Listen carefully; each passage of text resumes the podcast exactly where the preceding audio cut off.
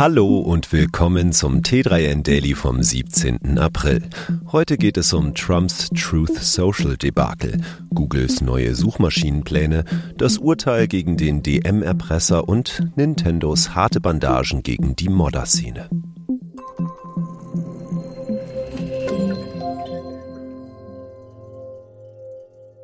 Insolventes Startup pitcht bei Die Höhle der Löwen. Das gab es noch nie.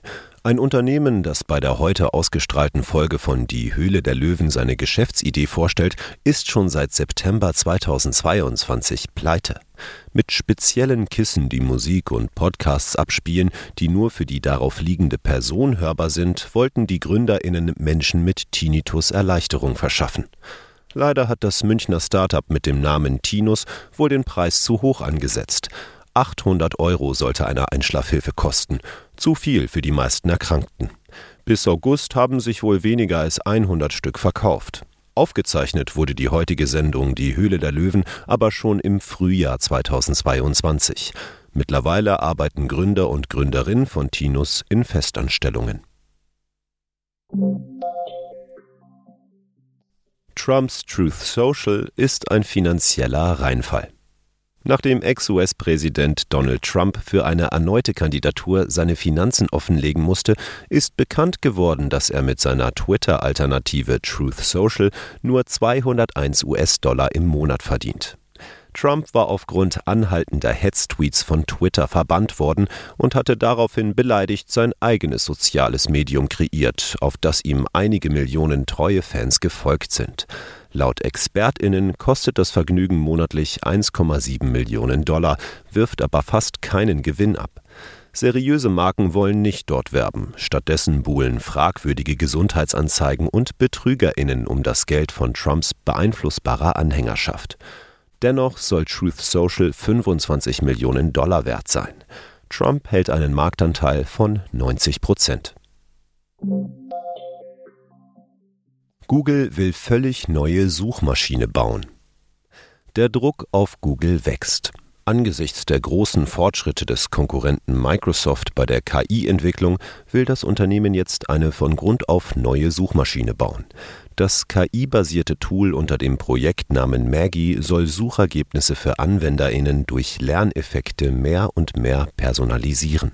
Außerdem ist eine Sprachfunktion geplant und die Möglichkeit, Transaktionen vorzunehmen.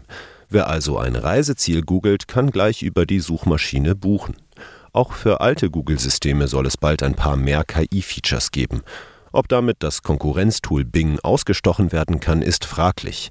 Offenbar gibt es bei Samsung bereits Überlegungen, auf den hauseigenen Geräten Google als Standardsuchmaschine durch das KI-basierte Microsoft-Produkt zu ersetzen. Für die bisherige Vormachtstellung Googles auf dem Suchmaschinenmarkt wäre das eine Katastrophe.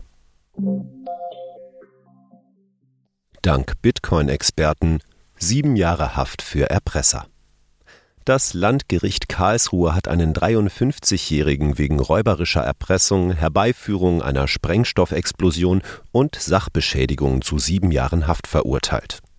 Der ehemalige Krankenpfleger hatte der Drogeriekette DM im September 2019 mit einem Bombenanschlag gedroht und dabei eine halbe Million Euro Erpressungssumme in Bitcoin kassiert. Um seiner Forderung Nachdruck zu verleihen, hatte er in einer Freiburger Filiale einen kleinen Sprengsatz zur Explosion gebracht. Verletzt wurde dabei niemand, aber es entstand ein Sachschaden von 30.000 Euro. Anschließend hatte der Erpresser sich in die Schweiz abgesetzt. Den ErmittlerInnen war es jedoch geglückt, den Verurteilten mit Hilfe eines Kryptoexperten zu überführen, der die Spur des digitalen Vermögens durch mehrere Mixing-Dienste nachvollziehen konnte. Als Motiv gab der 53-jährige Täter an, nach mehreren Burnouts in seiner Pflegetätigkeit verzweifelt gewesen zu sein. Das Urteil ist noch nicht rechtskräftig. Nintendo geht gegen Mod-YouTuber vor. Der YouTuber Point Crow hat Ärger mit dem Spielehersteller Nintendo. Nachdem der junge Programmierer einen Multiplayer-Mod für das Spiel Zelda Breath of the Wild entwickelt und Videos darüber veröffentlicht hat, sieht Nintendo jetzt seine Urheberrechte verletzt und treibt eine Sperrung des Kanals mit immerhin 1,6 Millionen FollowerInnen voran. Point Crow hat die entsprechenden Veröffentlichungen gelöscht und gibt an, mit dem Gaming-Konzern zu verhandeln. Er selbst ist fest davon überzeugt, dass er sich an Nintendos Richtlinien zu Spieleinhalten für Online-Plattformen gehalten habe. Der YouTuber befürchtet, dass sein Präzedenzfall Auswirkungen auf die gesamte Modder-Szene haben könnte, wenn Spieleentwickler anfangen, derart strikt Urheberrechte geltend zu machen. Das war es schon wieder mit dem T3N Daily für heute. Noch viel mehr zu allen Aspekten des digitalen Lebens, des Arbeitslebens und der Zukunft findest du rund um die Uhr auf t3n.de.